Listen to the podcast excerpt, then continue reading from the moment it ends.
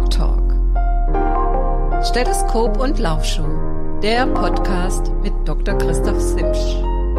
In Zusammenarbeit mit Julia Simsch.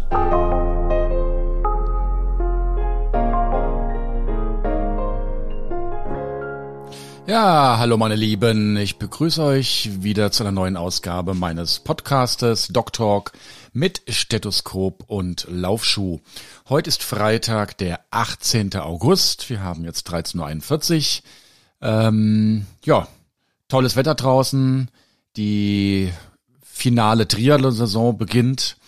Ähm, auf diesem Weg auch ganz ja, herzliche Grüße an und Daumen crossed an alle Teilnehmer vom Ironman Kalmar, insbesondere meinem Vereinskollegen Jochen Damm, der dort seinen ersten Ironman macht. Jochen, du hast super trainiert, hau rein. Und der Podcast ist im Prinzip so ein bisschen für dich heute auch, aber auch für andere, die noch wichtige Rennen vor sich haben.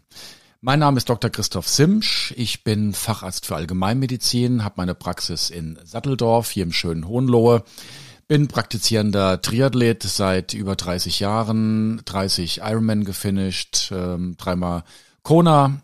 Ähm, letzte Riesenevent war der Patagonman in Südchile im vergangenen Dezember. Und auch ich stehe kurz vorm Saisonfinale, denn nächste Woche Mittwoch geht es zur Triathlon Weltmeisterschaft 73 für alle Nicht-Insider, dass der Halb, die, über die Halb-Ironman-Distanz ähm, in das schöne finnische Lahti. Hm, Freue mich extrem, dort viele Bekannte zu treffen. Freue mich auch, die Großen der Szene zu sehen, äh, mit an der Startlinie von Christian Blumenfeld, Gustav Iden und auch vielen guten Deutschen zu stehen und ja, einfach mal Triathlon-Luft zu schnuppern und dann die Saison ausklingen zu lassen und dann mit neuen Zielen äh, in die neue Saison zu gehen. Ich persönlich plaudere mal so aus dem Nähkästchen hier raus, habe mir eigentlich vorgenommen, dann ja, komplett mal aus der ganzen Geschichte rauszugehen und ab dann ab November mit konsequ konsequentem Lauftraining zu beginnen, um so ein bisschen zu meiner alten Laufstärke zurückzufinden, ähm, insbesondere ähm, reizen mich wieder ein paar Crossläufe, so richtig schön mit Spikes durch den Schlamm zu rennen, ähm, im Winter Schnee treiben, lange Läufe zu machen mit Stirnlampe, einfach ähm, ja wieder eine richtige solide Laufgrundlage zu legen. Und was dann nächstes Jahr so meine Ziele sind im Sportlichen, weiß ich noch nicht ganz genau. So ein paar Ideen habe ich schon, aber ich lasse es euch wissen. Und ja, ihr seid ja direkt live dabei, so was sich hier bei mir ereignet. Das heutige Thema ähm, haben wir zum Teil schon einer vorherigen Ausgabe ein bisschen angeleuchtet, aber heute nochmal ganz komprimiert. Es geht um das Thema ähm, Verpflegung im Wettkampf ähm, und auch später ein ganz kleiner Satz noch Verpflegung während äh, ja, Ballspiele, Basketball, Fußball, American Football, die ja zeitlich gesehen auch Ausdauersportarten sind. Ähm, dann am Schluss noch, ähm, bleibt dann dran auf jeden Fall, weil ich einfach noch über ähm, ja, Produkte sprechen möchte, ganz kurz. Sinn und Sinnlosigkeit von einigen ähm, Substanzen, die ihr zuführen könnt.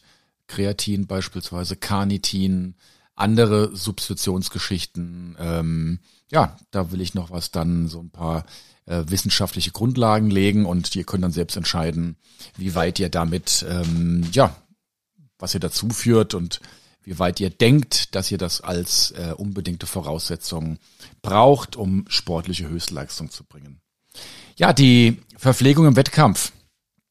Ähm, es ist nicht dabei getan, eine, einen Riegel dabei zu haben und den einfach zu beißen. Wenn ihr euch vorstellt, eine Ironman-Distanz, sagen wir, die geht jetzt Pi mal Daumen oh, zwischen ja die schnellsten mittlerweile siebeneinhalb Stunden, die langsamsten 18 Stunden.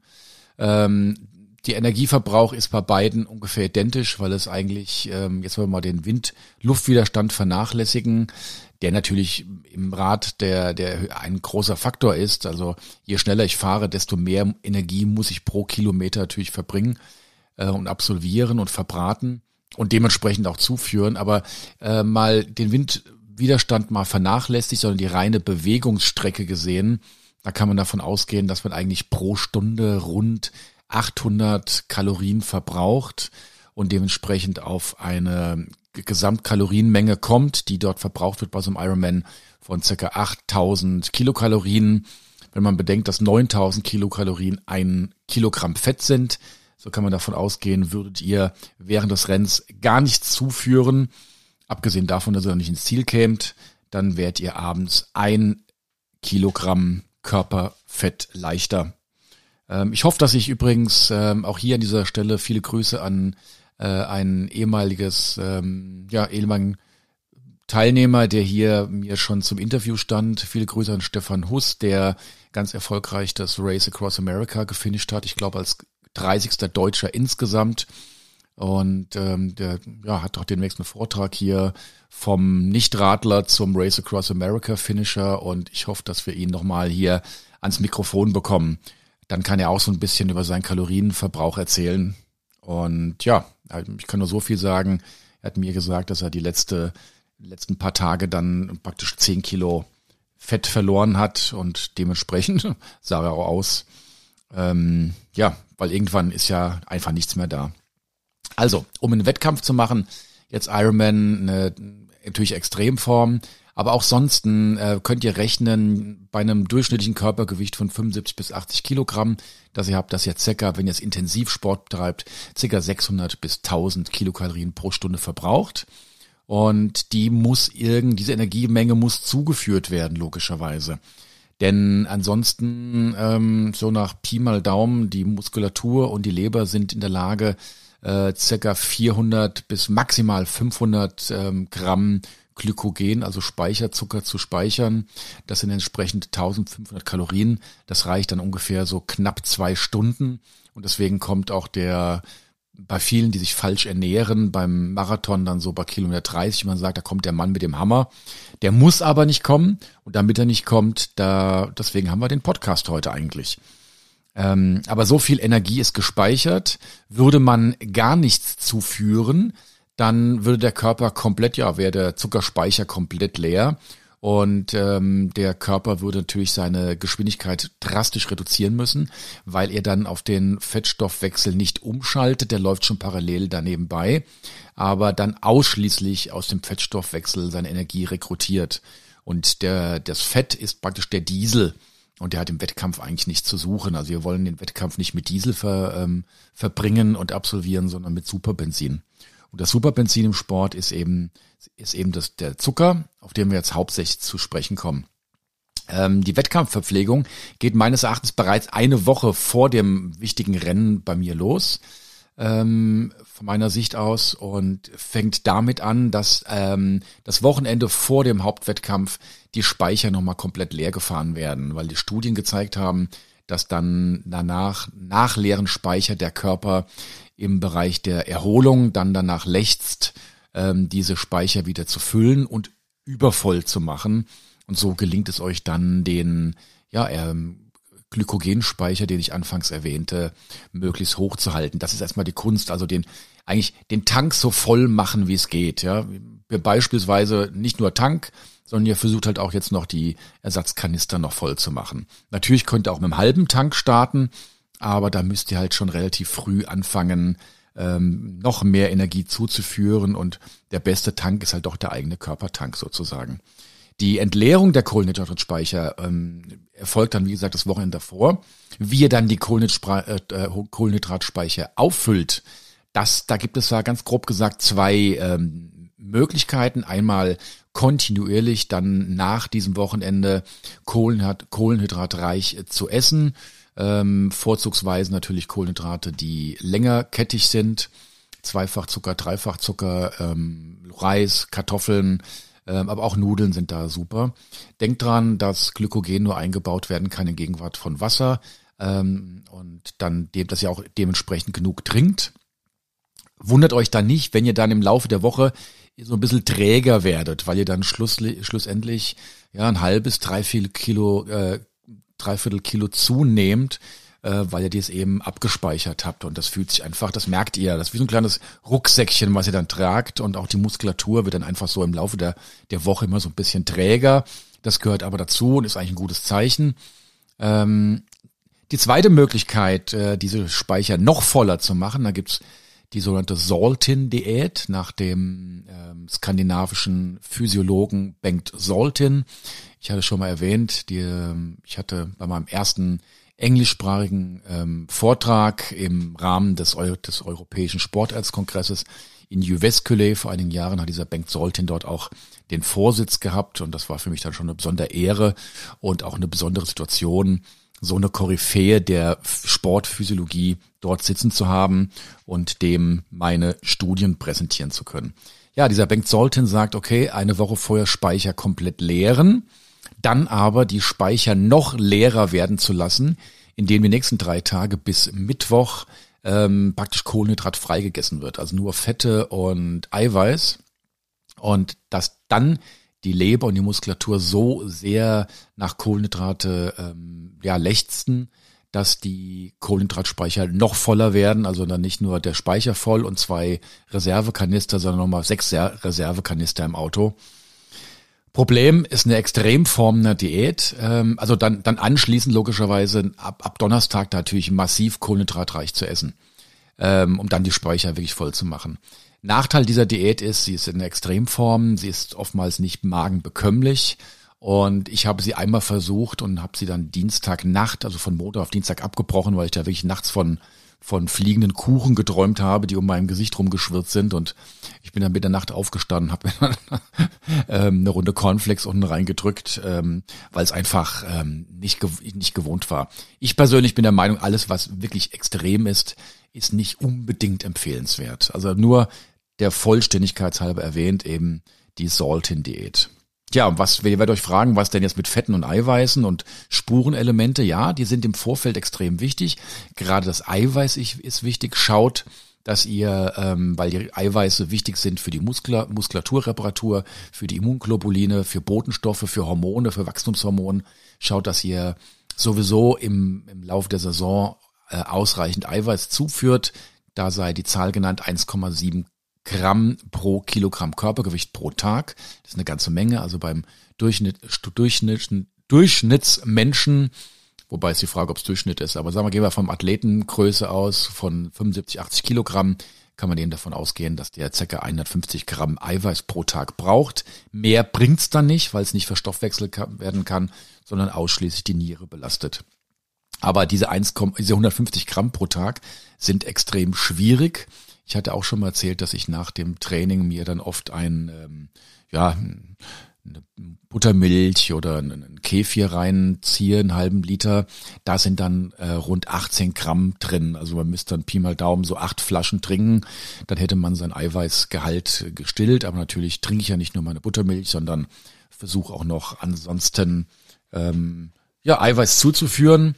Wir haben hier ein paar eigene Hühner und momentan habe ich es mir so zum als Usus gemacht, jeden Morgen eins, zwei Frühstückseier zu essen in verschiedenen Formen. Ähm, habt keine Angst vom Cholesterin.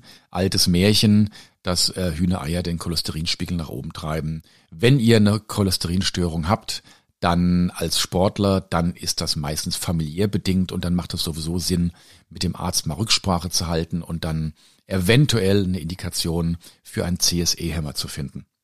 Ja, ähm, Fette machen in der Vorwoche jetzt eher weniger Sinn. Ihr wollt ja eigentlich möglichst wenig Gewicht auf den Rippen haben, weil jedes Kilogramm, was ihr mehr tragen müsst, ähm, ist unnütz und ähm, auch bei einem extrem niedrigen Körperfettgehalt. Ich habe es gerade gehört, Jan Frodeno mit der Körpergröße von 1,93 hat momentan ein Körpergewicht von 72 Kilo. Ja, da ist an Körperfett nicht mehr so viel da, aber da macht es auch keinen Sinn, den Fettgehalt nach oben zu schrauben. Dennoch sind Fette auch während der Woche, äh, während der Zeit vor des Wettkampfes wichtig, weil Fett natürlich auch die äh, Lösungssubstanzen für fettlösliche Vitamine, EDK, kann man sich gut merken, wie der Supermarkt, EDKA. Und ähm, da sind Fette einfach wichtig und Fette auch als, als Geschmacksträger, also fettloses Essen, Box.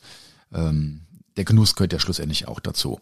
Sonstige Spurenelemente, na gut, Zink fürs Immunsystem ganz wichtig und Ganz, ganz, ganz wichtig, das berühmte Natrium, meistens in Form vom Natriumchlorid, dem Kochsalz. Schaut, dass ihr da auf eure 0,5 bis 0,9 Milligramm, also nee, 9 Gramm pro Liter, also 900 Milligramm pro Liter kommt. dann schmeckt's aber schon richtig salzig. Und natürlich Spurenelemente, in Anführungsstrichen Wasser. Wasser ist ganz wichtig. Schaut, dass ihr im Laufe der Woche, der Urin ist dann ganz toller ähm, ähm, visueller Parameter. Der Urin sollte einfach dann hell sein und nicht ins äh, ähm, Gelbe oder gar Orange gehen. Auch ähm, ja extreme Formen des Trainings, wo ihr extrem schwitzt die Woche davor, Saunagänge und solche Geschichten sind vom Hauptwettkampf vielleicht nicht ganz so zu empfehlen. Ja, sonstige Spurenelemente, ähm, Vitamine, alles drum dran, könnt ihr die Woche davor gerne nehmen, wenn ihr es wollt oder braucht, aber machen jetzt ähm, ernährungsphysiologisch für diesen Hauptwettkampf jetzt nun unbedingt nicht den Riesensinn oder ich sehe da nicht die unbedingte Riesennotwendigkeit. Ja, am Renntag selbst, ganz spannend. Der Renntag beginnt natürlich für viele unterschiedlich. Wir gehen jetzt mal ganz allgemein von den normalen Wettkämpfen aus, die da relativ früh stattfinden. Ja, der Ironman Kalmar, da wird wahrscheinlich 6.30 Uhr gestartet werden. Sprich, die Nacht ist dann meistens schon um 4 Uhr zu Ende. Beim Patagonman war die Nacht um 1.30 Uhr schon zu Ende. Da ist um 4 Uhr sind wir schon auf die Fähre gegangen. Ähm, so ein Renntag morgens, äh, ganz wichtig, ihr sollt auf jeden Fall ein bisschen was zuführen, dass der Speicher, der nachts ein bisschen teilentleert wurde durch das Schlafen oder auch nicht schlafen, weil ihr nervös seid, ähm, zum Teil wieder aufgefüllt wird. Wichtig ist hier, ähm, einfach einfach verfügbare Kohlenhydrate zuzuführen und euch den Magen nicht extrem zu belasten. Eiweiße, Fette etc. haben da morgens eigentlich gar nichts mehr groß zu suchen. Ja, wenn ihr morgens ein Ei essen wollt, von mir aus, Schaden tut's wahrscheinlich nicht. Aber ähm, ich sehe es eher kontraproduktiv. Dann lieber gute Kohlenhydrate, auch Achtung vor Müsli. Müsli ist extrem ballaststoffhaltig und ihr wollt ja nach so einem Tag oder auch während eines solchen Tages nicht ähm, die Hälfte auf einem Dixie-Klo verbringen. Also da meine persönliche Wettkampfverpflegung äh, morgens ist das ob obligatorische Doppelweißbrot ähm, getoastet. Ich mag ganz gern ganz dünn, doch ein bisschen Schokolade drauf. Ähm, früher bei meinen Kindern war die, die typisch, das typische Wettkampfessen morgens ähm, Toastbrot mit Banane drauf und ähm, ja, das war immer so das Startsignal, heute ist Wettkampftag. Die Kinder kamen dann meistens vom Schlafen runter und meinten dann, oh, da, oh Gott, oh Gott, da steht schon das Brot so ungefähr. Das war für sie so dann, ja, heute ist der Tag, an dem es halt zählt. Also was Leichtes. Denkt aber auch dran, dass ihr was mitführt, was zum Trinken, was Kohlenhydrathaltiges und vor allen Dingen denkt dran, dass ihr vielleicht ein kleines Energiegel dabei habt oder äh, runde Traubenzucker, die ihr dann circa 15 Minuten vor dem Start zuführen sollt. Ja, das ist also das Prozedere morgens. Dann geht's zum Start. Ihr macht euch warm etc. Und dann kommt eben die besagten äh, unmittelbare Startvorbereitungen. Ähm, das sind beim einen eine halbe Stunde, beim anderen eine Viertelstunde, beim anderen eine Dreiviertelstunde. Ähm, es wird gerade im Triathlon eingeschwommen, aber auch warm laufen. Und bis ihr dann schlussendlich am Start steht, überlegt mal, wenn der Start jetzt wirklich um halb sieben ist und ihr seid schon um vier aufgestanden, sind schon zweieinhalb Stunden vorübergegangen. Also da ist dann doch meistens so, dass der Blutzuckerspiegel ein bisschen nach unten geht. Und dann macht es wirklich Sinn, sich, ähm, also absolut Sinn, unbedingt, sich ähm, die letzten 15 bis 15 Minuten nochmal in Kohlenhydratgel ähm, zuzuführen, beziehungsweise ruhig auch, wenn ihr wollt, zwei Traubenzuckerblättchen ähm, zu nehmen und die mit reichlich Wasser runterzuspülen. Habt keine Angst, dass ihr nach dem, mit dem nach Traubenzuckerkonsum äh, erst überzuckert und dann in, in Zuckerloch fallt. dass äh, diese Studie, die da immer herumkursiert, die ist tatsächlich gemacht worden, allerdings nur bei rein ruhenden Patienten. Wir haben das bei ähm, Sportlern mal durchgeführt, indem wir Traumzucker zugeführt haben und die Sportler locker belastet haben, wie so ein genormtes Warmlaufen, rumtrapsen, ein bisschen anfersen und haben festgestellt, dass der Blutzuckerspiegel ähm, angestiegen ist und auf einem hohen Niveau von 105 geblieben ist.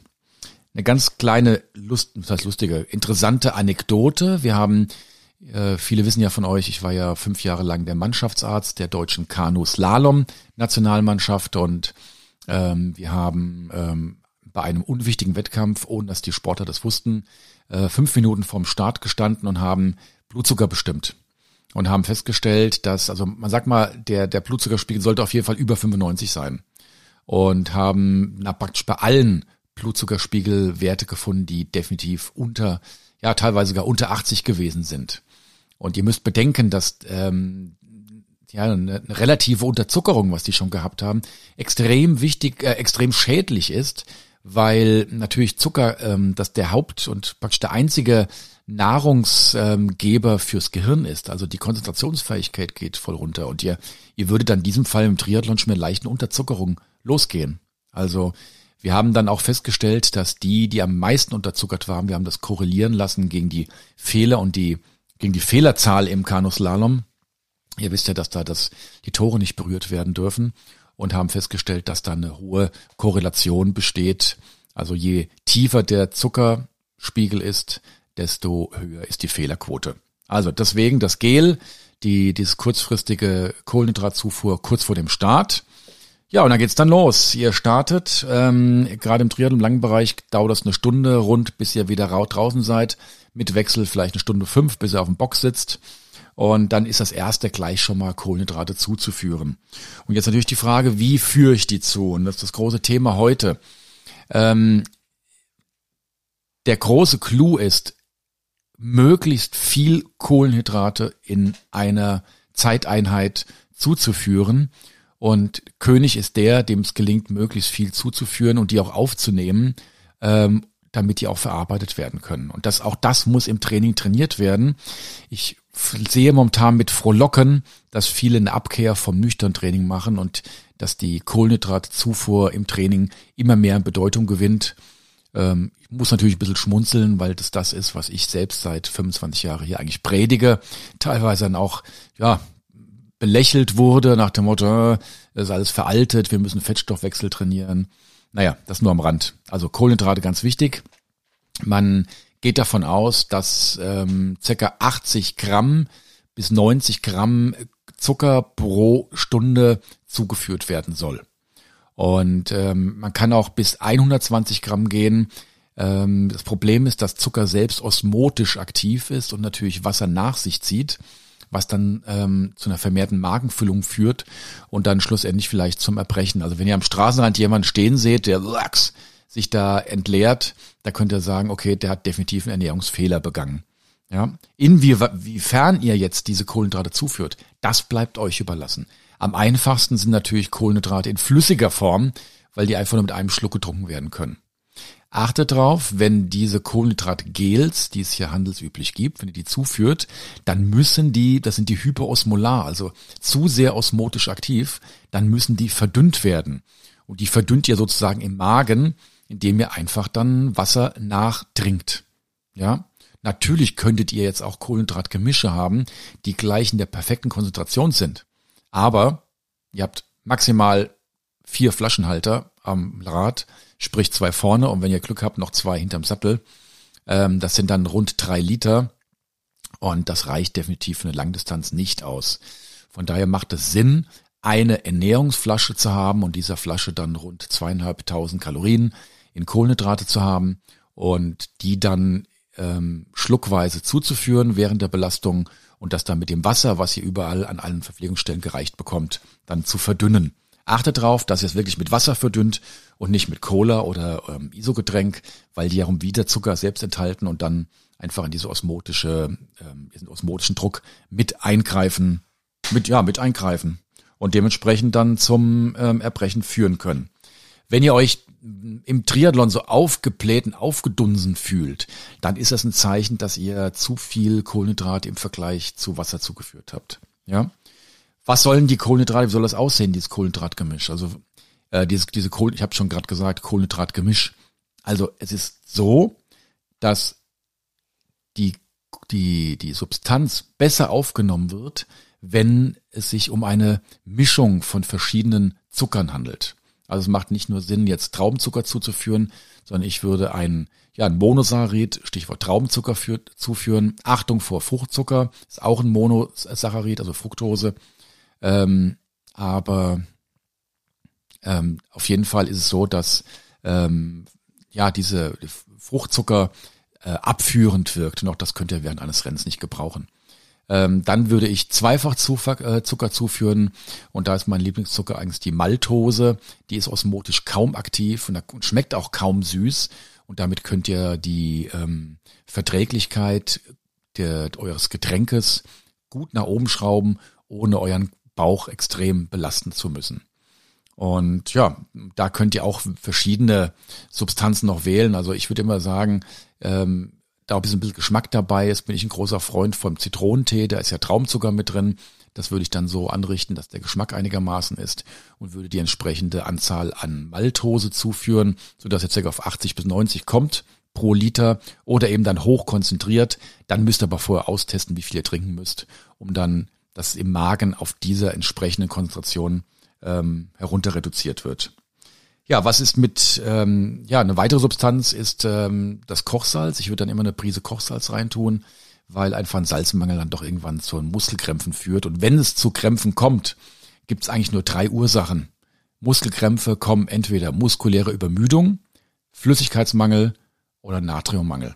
Ja, forget Magnesium. Es macht auch keinen Sinn, Magnesiumtabletten während des Rennens zuzuführen.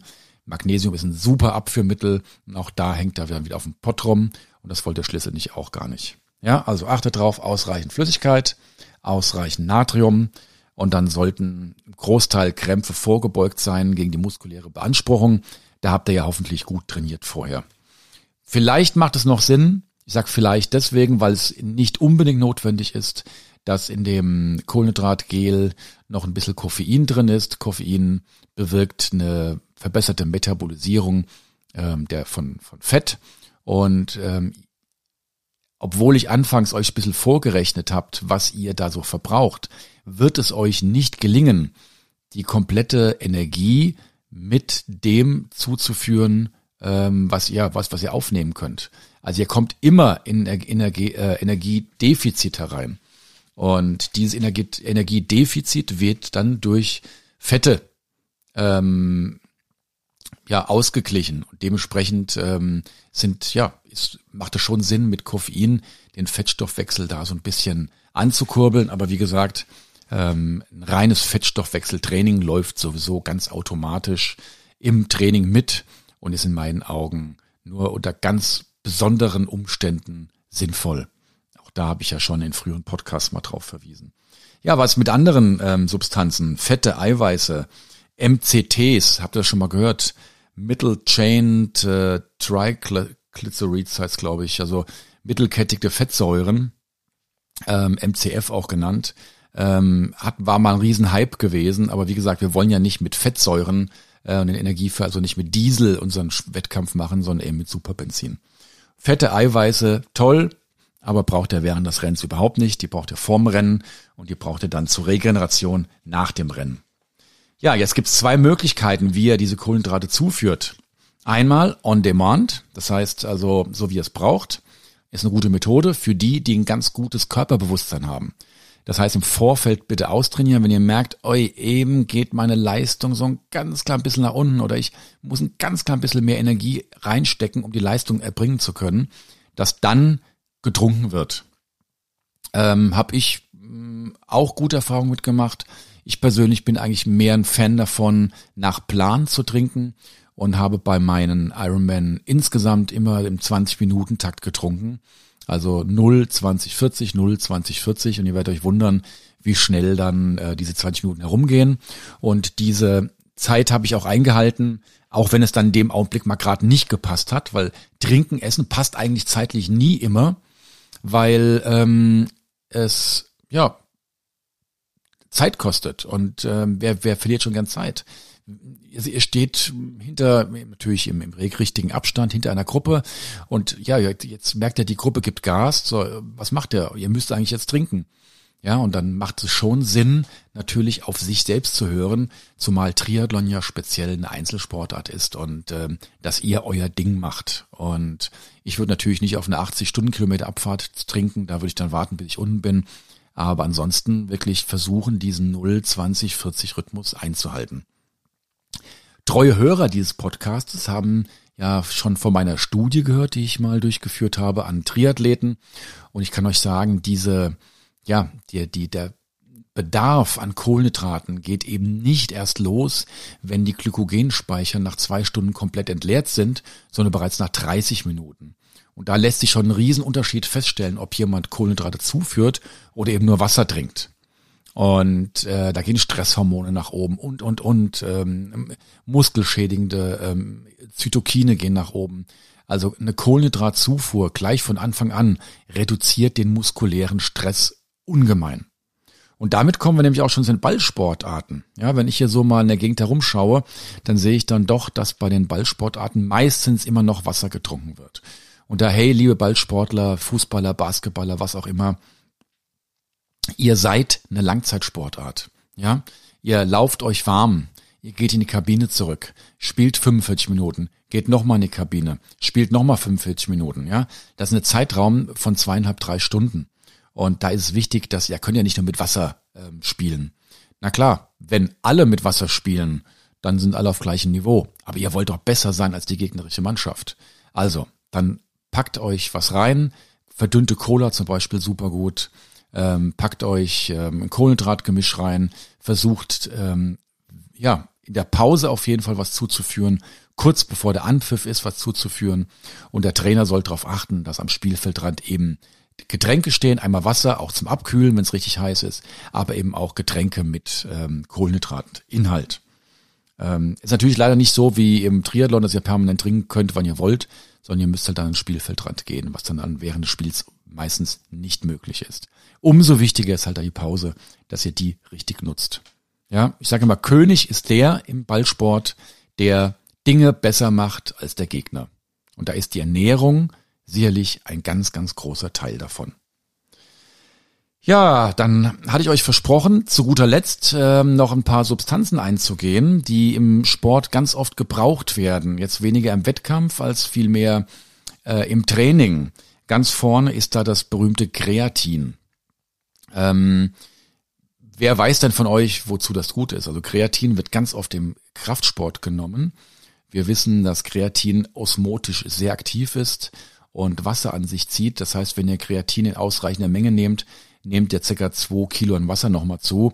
Es soll anscheinend neuere Kreatinprodukte geben, die nicht mehr so osmotisch aktiv sind, wo das nicht ganz so ausgeprägt ist. Aber schlussendlich müsst ihr wissen, ja, was, was mache ich denn mit dem Kreatin? Und dazu ist es wichtig, einen Blick auf die Physiologie Energiephysiologie des Körpers zu schauen. Denn ähm, wenn ihr euch an Sporttheorieunterricht erinnert oder eben nicht, dann erinnert euch an jetzt, was ich euch sagen werde, dann ist es so, dass die ersten fünf bis sechs Sekunden mit reinem ATP, also Adenosin-Triphosphat, absolviert wird, das in der Muskulatur gespeichert wird. Das ATP ist sowieso die Substanz, die praktisch Schluss am, am Ende aller Stoffwechselvorgänge dann zum, zur Energiebereitstellung stattfindet. Also Zitratzyklus, Fettsäure, Oxidation, ähm, ähm, Traubenzuckerzyklus, was da alles so gibt, ähm, Glykolyse. Schlussendlich geht es immer drauf, ähm, äh, ATP zu bilden.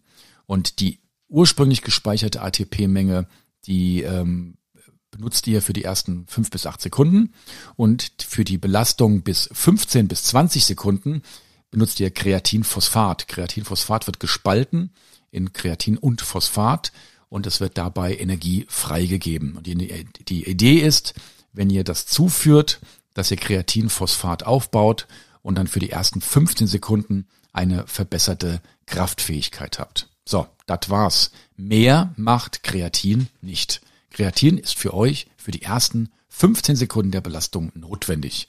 Entscheidet bitte selbst, ob es sinnvoll ist, so viel Geld dafür auszugeben, dass ihr ähm, ja in meinen Augen einen fraglichen Nutzen habt. Vielleicht im Bodybuilding, wenn ihr komplett ausgereizt seid, dann kann es mal Sinn machen, on the top was draufzusetzen. Ähm, viele sagen jetzt von euch, von euch, na, das, das, das, der Simsch, was erzählt er für ein Quatsch. Ich habe das genommen, habe mich super gefühlt. Achtung, denkt dran, Placebo-Effekt. Ja, ihr nehmt was, und ähm, dann fühlt es sich einfach besser an und dass ihr euch besser fühlt, dass die Wahrscheinlichkeit ist allein in Studien basiert schon mal 40 Prozent, also 40 Prozent Placebo-Effekt. Und dazu kommt noch, dass in bestimmten Substanzen, die ihr auf dem Markt bekommt, Prohormone drin sind, die dich da im Körper in anabole Steroide umbauen. Und dann natürlich der Effekt aus diesen anabolen Steroiden kommt, die sowieso komplett verboten sind. Ja. Aber in den Studien, in denen man wirklich Placebo versus Kreatin angewandt hat, hat man eben wirklich nur Effekte gesehen in extremen Schnellkraftsportarten. Ja, dann das nächste Substanz, die, die nächste Substanz, die in aller Munde oftmals ist, ähm, ist das Carnitin. Carnitin ist ein, heißt ja, Carnitin verbessert den Fettstoffwechsel. Denkste, ja. Fragt mal die Leute in der Kabine nach, warum sie äh, Carnitin nehmen, was es genau macht. Ich denke mal, die wenigsten wissen's. Ähm, Carnitin ist ein Carrier-Molekül, das Acetyl-CoA in die Zelle transportiert, beziehungsweise in den Zitratzyklus hineintransportiert. Und der Zitratzyklus ist die, ja, das Zentrum, in dem verschiedene Stoffwechselvorgänge ähm, dann ablaufen. Ähm, einzelne Untersubstanzen werden dann wiederum in der Atmungskette oder auch in der Beta-Oxidation äh, unter Sauerstoffzufuhr ähm, abgebaut und oxidiert, woraus dann wieder ATP gebildet wird. Ähm, ja, und das Carnitin ist ein Trägermolekül, das transportiert, wie gesagt, Acetyl-CoA hinein.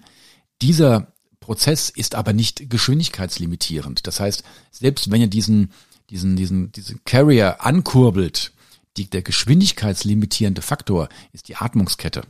Das heißt, es häuft sich Carnitin an, ohne dass ihr einen Effekt habt auf den Fettstoffwechsel.